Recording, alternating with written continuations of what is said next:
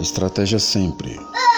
Um homem de idade vivia sozinho em Minnesota, nos Estados Unidos.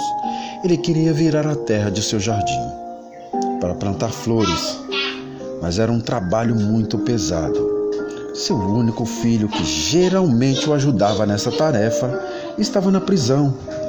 O homem então escreveu a seguinte carta ao filho, reclamando de seu problema: Querido filho, Estou triste, porque ao que parece não vou poder plantar meu jardim neste ano. Detesto não poder fazê-lo, porque sua mãe sempre adorava flores e esta é a época do plantio.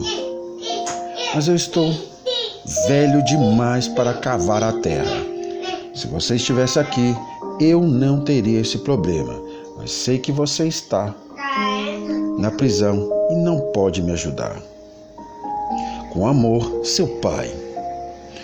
Pouco depois, o seguinte telegrama chega: Pai, pelo amor de Deus, não escave o jardim. Foi lá que eu escondi os corpos.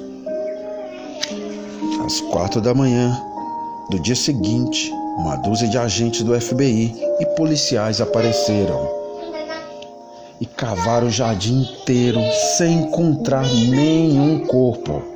Confuso, o velho escreveu uma carta para o filho contando o que acontecera. E a resposta seguinte chegou: Pode plantar o seu jardim, pai. Isso é o máximo que posso fazer no momento.